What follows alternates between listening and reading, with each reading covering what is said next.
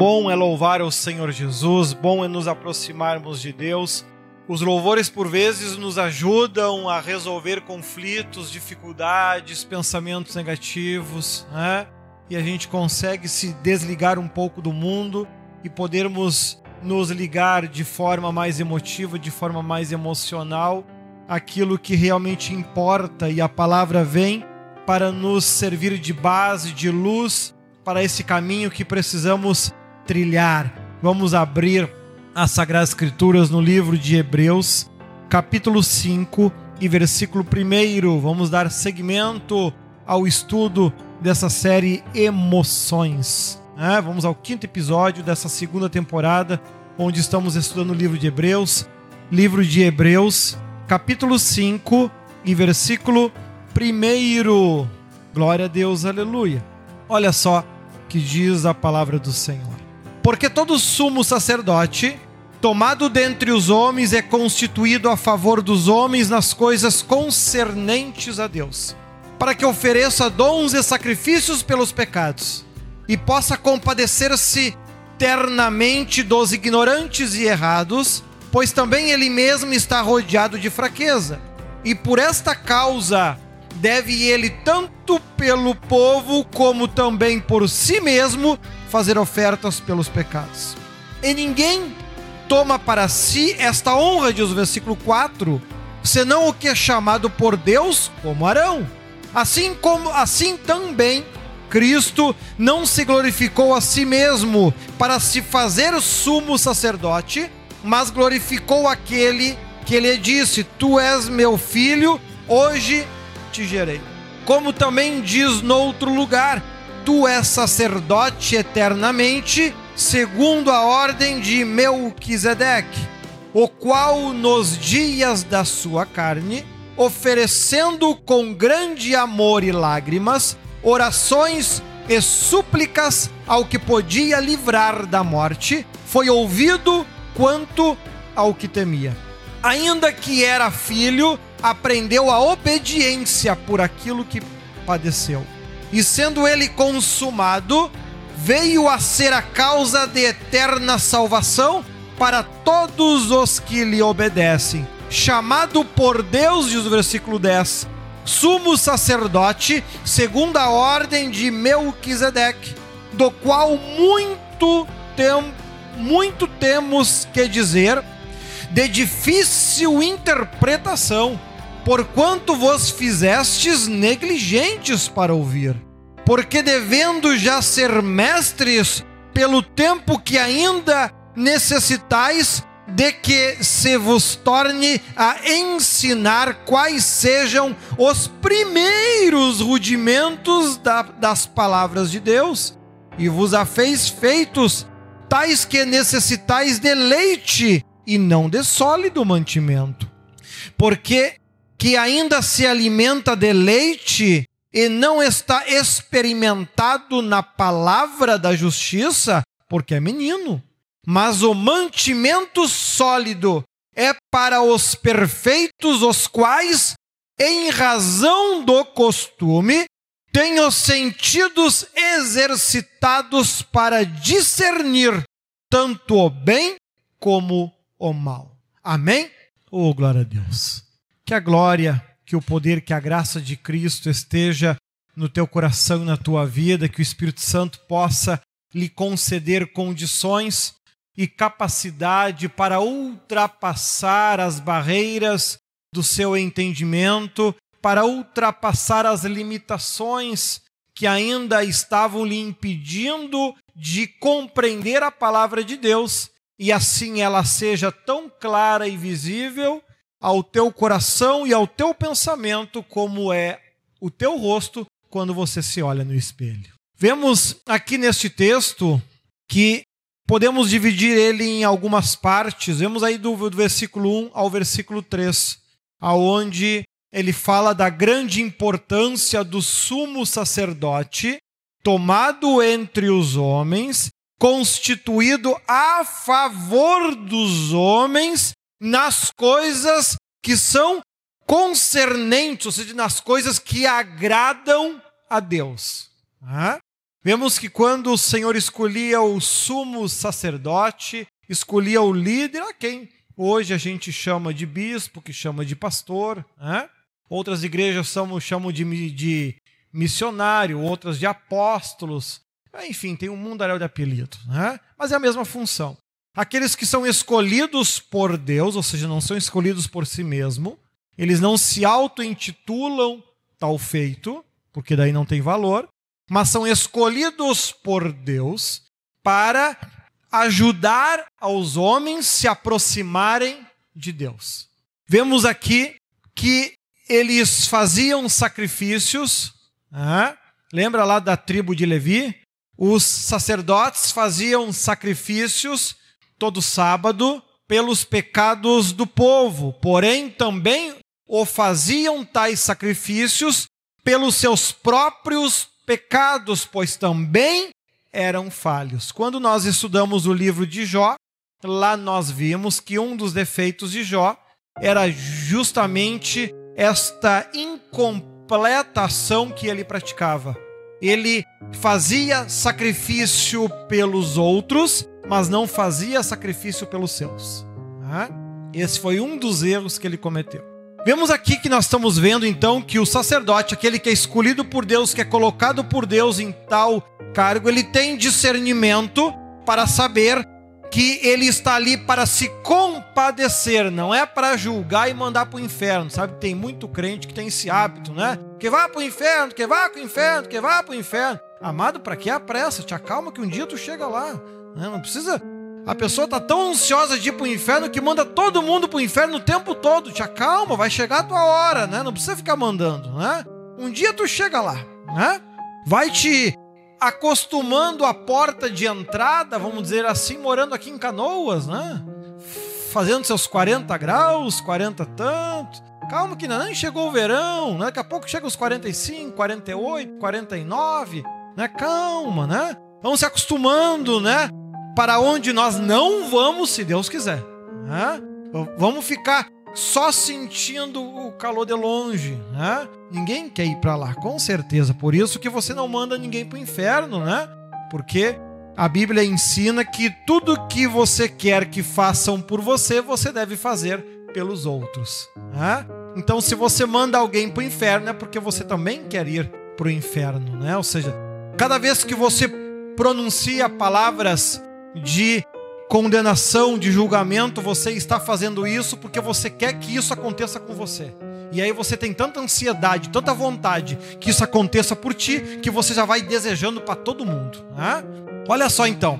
E aqui nós estamos vendo que aquele a quem Deus escolhe para ensinar, ele tem que ter a capacidade de se compadecer ternamente, ou se compadecer profundamente. Aqui no versículo 2, desta outra interpretação, diz assim: ó, ele é capaz de se compadecer dos que não têm conhecimento e se desviam, visto que ele próprio está sujeito à fraqueza.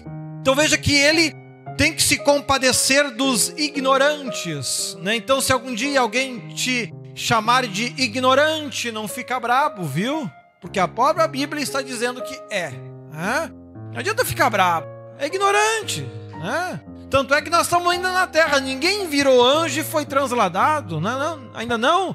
Tá todo mundo aqui se ralando junto? Pois é, somos todo mundo errado, somos todo mundo falho, somos todo mundo pecador, né? Todos ignorantes que estão pouco a pouco, dia a dia, culto após culto, deixando de ser.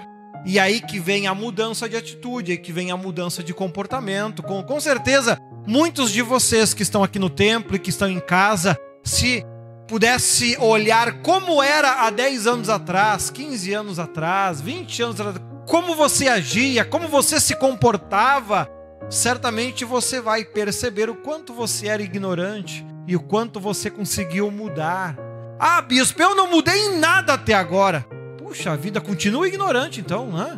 Porque todo mundo precisa mudar. Todo mundo precisa mudar. Todos pecaram e destituídos estão da glória de Deus. Não há exceção. Todos erraram. Todos precisam passar por essa transformação. Vos é necessário nascer de novo. Tá, tá lá em João, né? Precisamos ser nova criatura para estar em Cristo, disse o apóstolo Paulo aqui em Coríntios também. Essa repetição de processo se faz necessária.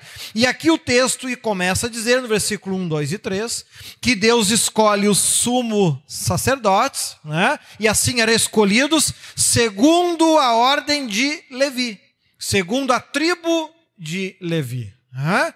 Ou seja, era uma escolha feita por Deus seguindo uma regra humana seguindo uma norma humana, seguindo uma norma de homens, seguindo uma regra básica de homens. Ah, Deus escolhe o sumo sacerdote, sim, mas tinha que ser descendente de Levi. Guarda bem isso. Olha só. Porém, porém, esta ordem, este chamado, como acontecia lá em Levi, lá com descendência, lá também em Arão, conforme descreve ali no versículo 4, né? Também lá em 2 Crônicas 26, 18, que vai estar falando sobre isso, depois se você quiser ler. Né? Vemos que Cristo, ele foi chamado para ser sumo sacerdote. Porém, ele não tomou para si esta glória. Ela foi lhe imposta por Deus. Deus assim o definiu. Né? Quando você tem o desejo de fazer algo por Deus, de tal forma de pastorado. Ah, bispo, eu gostaria muito de ser pastor, o que, que eu preciso fazer? Primeira coisa que você precisa fazer é orar e clamar a Deus, porque é Ele que escolhe, é Ele que define. Claro que os homens podem sair consagrando quem quer que seja, de qualquer jeito, de qualquer forma, né? porém espiritualmente não vai ter valor nenhum. É preciso que Deus faça essa escolha conforme aqui ele escolheu Cristo como sumo sacerdote e fez ainda diz: Tu és meu filho, hoje te gerei. Olha só, e ele ainda diz no versículo 6: Como também diz no outro lugar: Tu és sacerdote eternamente, segundo a ordem de Melquisedeque. Ou seja, Cristo foi escolhido como sumo sacerdote e Cristo não era descendente da tribo de Levi. Mas ele não foi escolhido para ser sumo sacerdote, para dar sequência, para dar sequência a uma a um costume humano. Cristo, ele não foi escolhido para ser sumo sacerdote, para dar sequência a um costume humano que se provou ao longo dos anos ser incapaz, incompleto imperfeito. Por isso ele não seguiu esta lógica humana, não era descendente da tribo de Levi, mas aqui foi chamado para ser sacerdote segundo a ordem de Melquisedeque. Ou seja, não era um descendente, não era alguém direto, assim como Melquisedeque também não era um descendente da tribo de Levi, também não tinha nenhuma ligação direta com o povo de Israel, e era um sacerdote, a quem Abraão, se não me engano, deu o dízimo de tudo. Né? Aqui Cristo ele está seguindo esta mesma forma que serviu de base e de relação para todo o pastorado que hoje existe. Hoje, para você ser pastor, ser um líder, a, a tua descendência não tem mais importância. A tua descendência, a tua origem não tem mais importância. Basta que você seja escolhido por Deus para fazer tal tarefa, para fazer tal trabalho, independente da tua origem. Cristo, ele veio para de fato rasgar este véu, rasgar essa divisão, rasgar estas burocracias que se que foram necessárias em um, no tempo da ignorância, foi necessária no tempo da meninice, da criancice, porém, no tempo da maturidade não tinha mais lógica manter tal forma, manter tal regra. Então, Cristo, com isso, ele é instituído sumo sacerdote, segundo a ordem de Melquisedeque, ou seja, não seguindo preceitos e regras humanas, né? no qual os dias da sua carne, oferecendo lá no versículo 7, com grande clamor e lágrimas, orações e súplicas ao que eu podia livrar da morte, foi ouvido quanto ao que temia. Outra tradução, lá no versículo 7, durante os dias de vida na terra, Jesus ofereceu orações e súplicas em alta voz e com lágrimas aquele que o podia salvar da morte, sendo ouvido por causa da sua reverente submissão. Cristo estava em carne, aqui o texto está dizendo que Cristo estava em carne, estava sujeito às mesmas tentações, aos mesmos problemas, às mesmas lutas, às mesmas dificuldades, aos mesmos descontentamentos, né? As mesmas tristezas, estava passando por, essas situações de sentimentos de tristeza. Aí, inclusive, ele em João descreve um momento onde Jesus chorou. Há outro momento que onde Jesus demonstra esse descontentamento, nós chamaríamos de decepção com alguém, quando ele olha para Pedro e diz: E vocês também vão ir embora? Quando muitos dos seus discípulos, pessoas que se tinham como amigas próximas de Cristo, já não queriam mais andar com ele. E Pedro, com muita determinação, diz: Mas Senhor, se nós nos afastarmos de ti, encontraremos salvação onde? Vemos que Cristo ele sentiu no, no, seu dia a dia estas situações, sentiu estas traições, sentiu a dor, sentiu o sofrimento. Quando Judas chega, o beija e ele diz: Amigo, a que viestes? Sentindo a traição novamente, ele era homem como nós, enfrentando essas dificuldades, seja em lidar com as suas emoções, estudo esse que nós estamos fazendo, passando por situações que ele não gostaria de passar, não apenas no momento da cruz, mas toda a sua história, sendo debochado pelos seus próprios irmãos, sendo desacreditado pelos seus próprios irmãos. Né?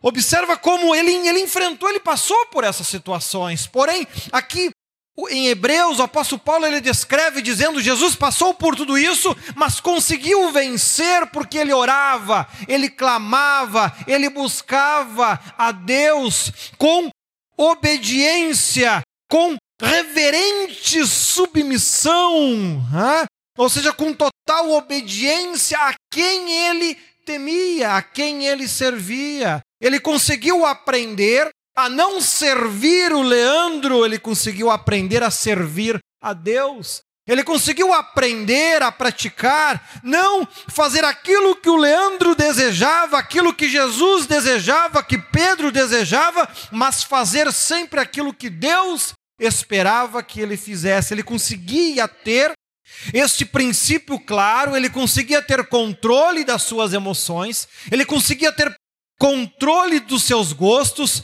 controle da sua raiva, das suas situações de extrema atitude quando ele entrou no templo e virou as mesas e botou todo mundo a correr, mesmo em uma situação extrema como essa, ele conseguia ter ciência do que estava fazendo, porque em nenhum momento diz que ele passou a mão num facão e saiu dando em quem quer que seja.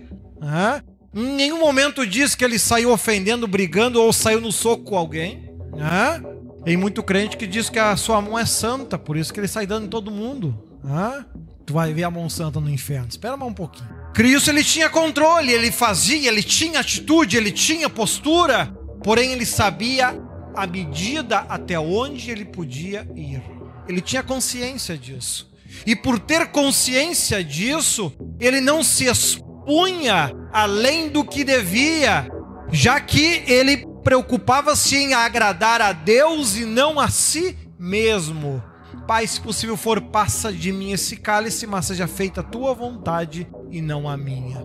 Isso é uma situação na qual não foram meras palavras jogadas ao vento, mas é resultado de anos de preparação de domínio e de controle sobre o seu próprio eu, sobre a sua própria personalidade. Vemos que Cristo ele conseguia se colocar em cada situação de acordo com a necessidade, sem ir além da medida. Raça de víboras, até quando fugireis da ira futura? Ele conseguia usar até palavras fortes porém dentro da medida certa, dentro de um equilíbrio certo, porque ele sempre colocava Deus na frente. Como que ele conseguia fazer isso? Ah, porque ele tinha imensa sabedoria?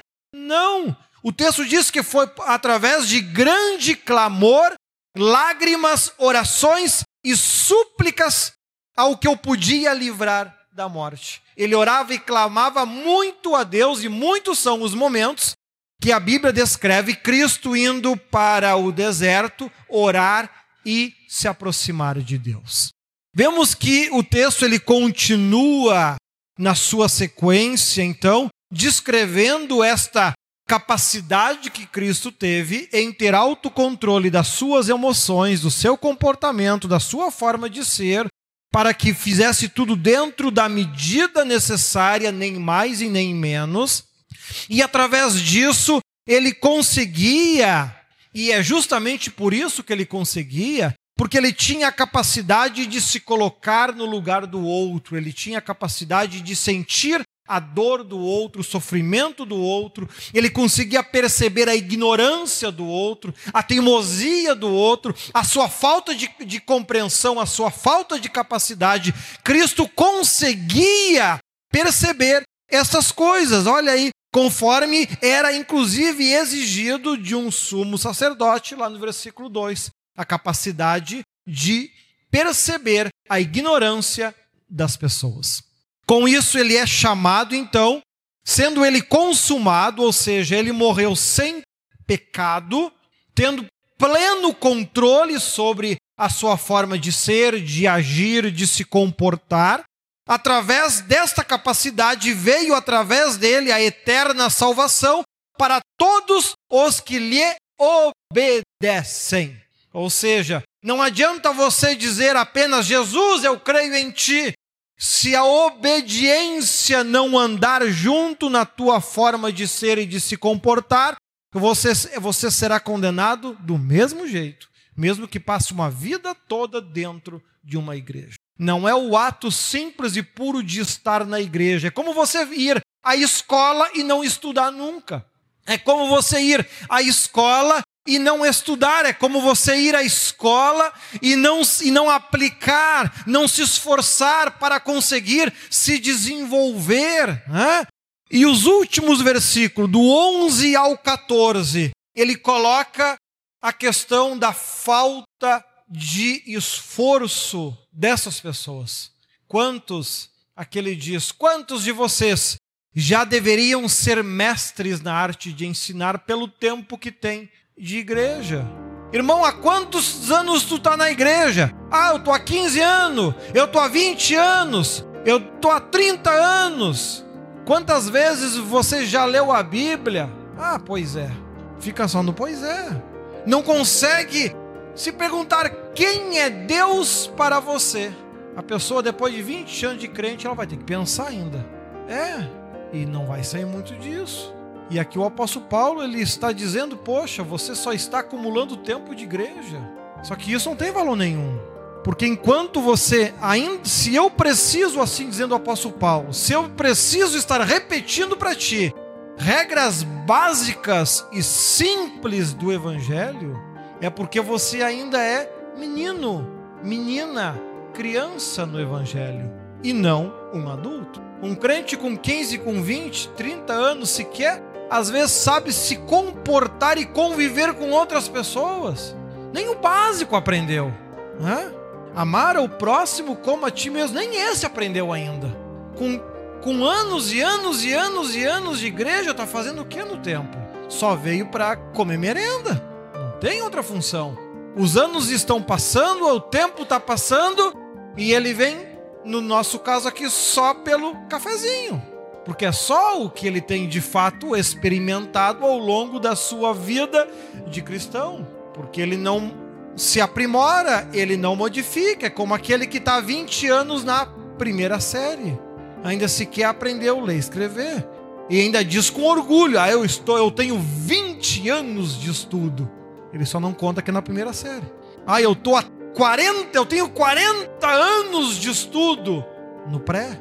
Não saiu do pré ainda. Ah, mas importante que eu estou há 40 anos lá. Vai fazer diferença? Se quer aprender a ler e escrever? Ainda está tentando aprender a dividir a merenda com os coleguinhas. Faz 40 anos que está tentando passar por essa lição. Veja que situação.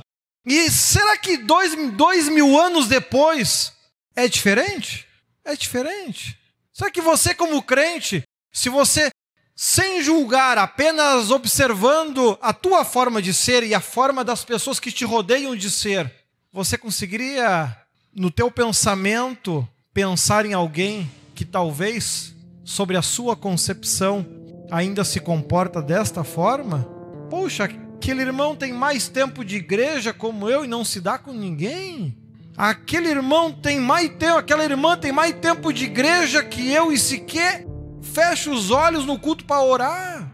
Mas amado, como é que ela vai fechar os olhos para orar se ela não sabe orar? Mas tá 30 anos na igreja, pois é. Tem uns que na hora de estudar é ruim o negócio, né? O texto começou dizendo os ignorantes. E aí a gente percebe esta relação inteligente que a Bíblia diz, né? Quando ela fala que lá no, no começo, lá em Mateus, lá em Lucas 18, 35, para ser um pouquinho mais preciso, que se você não for como um menino, não entrará no reino dos céus. Aqui ele está dizendo que quem toma leite, que quem toma ainda leite, é como um menino e por isso não sabe discernir o bem do mal, e isso condena. Perceba que nós temos que ser como meninos para começar no Evangelho. Por isso tem que nascer de novo. Quem nasce de novo é uma criança, é um menino. Este ato de ser um menino, de ser uma criança, é para quem está começando na fé. Agora, 40 anos depois, não. Você já tem que ser um adulto no Evangelho. Um adulto na capacidade de discernir o bem do mal. Já tem que ser uma pessoa apta a saber até onde tu pode falar e até onde tu tem que parar. Até onde você pode xingar e quando você tem que parar. Até onde você pode agir de forma mais ríspida e até onde você tem que parar. Você não pode ser criança a tua vida toda, porque isso vai te condenar do mesmo jeito. Então o apóstolo Paulo, ele aqui complementa aquilo que Cristo começou lá em Mateus, lá em Lucas dizendo precisamos ser como meninos. É claro, nós temos que nascer de novo. Porém, não podemos passar a nossa vida inteira sendo como meninos, sendo alimentados com leite, tendo que ouvir 50 vezes os ensinamentos primórdios, simples, básicos.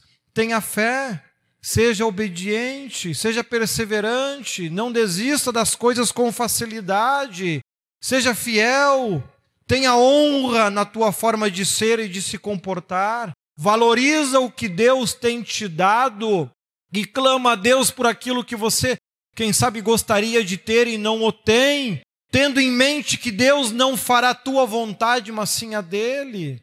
Tendo em mente que no mundo tereis aflições, vai haver situações na tua vida onde tudo vai dar errado. E vai ser uma, vai ser duas, vai ser três, vai ser dez, vai ser vinte, vai ser trinta. Muitos momentos da tua vida, tudo vai dar errado. E não vai ter como ser diferente, pois você não é uma pessoa perfeita.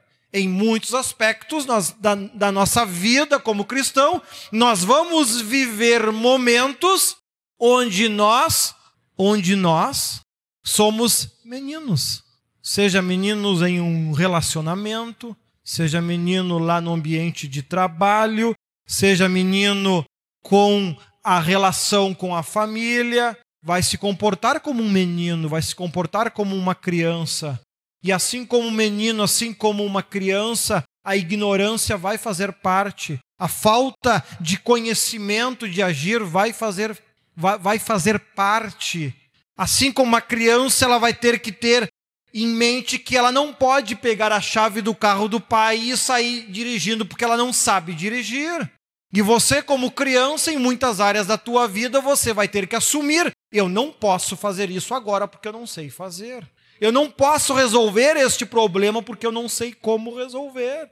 Como crianças, cada um vai ter que se examinar a si mesmo para saber em que áreas você ainda é criança e precisa melhorar, assim como alguém que não sabe ler e reconhece que precisa à escola para aprender a ler, assim como alguém que não sabe escrever e precisa ir à escola para aprender a escrever, assim como alguém que tem dificuldade de leitura precisa adquirir livros para poder ler e assim ter uma leitura melhor, assim você terá que aprender a enxergar na tua vida, no teu comportamento, as áreas onde você ainda é menino e as áreas onde você já é um adulto, alguém que já tem capacidade de fazer coisas maiores. Por isso, busque a Deus. Te aproxima de Deus. Coloca Deus no teu caminho. Coloca Deus na tua vida e aprenda a reconhecer o caminho por onde você está trilhando e em que momento, em que fase, em que situação você está vivendo. A vida é sua. Deus não vai viver a tua vida no teu lugar. Você que vai escolher que vida vai ter e que de que forma vai ter. Assim como precisa ter consciência das áreas que você tem condições de lidar e daquelas que você ainda não tem condições de lidar. Né? Isso se chama prudência, e quem tentar fazer aquilo que ainda não tem capacidade vai acabar se machucando, quando não perdendo a própria vida, ou em outras palavras, a própria salvação, por imprudência, né? por querer fazer algo que ainda não estava apto a fazer. Para concluir, a gente pode deixar um exemplo clássico né? da Bíblia, onde alguns homens foram expulsar um demônio e lá disseram para ele: Em nome do Deus de Paulo, eu te expulso. Hã? Tomaram um pau sem tamanho e saíram pelado correndo rua fora. Hã? Por que isso? Mas Deus não queria ver aquele homem liberto? Claro que queria. Porém, aqueles que foram se meter fazer um trabalho ainda eram meninos naquelas áreas, mesmo na sua consciência se achando grande e adulto. Né? É como a criança de 5 anos que diz: Pai, dá a chave que eu vou dar uma volta, né? porque se acha capaz de, de dirigir, de fazer e acontecer. Não, Senhor.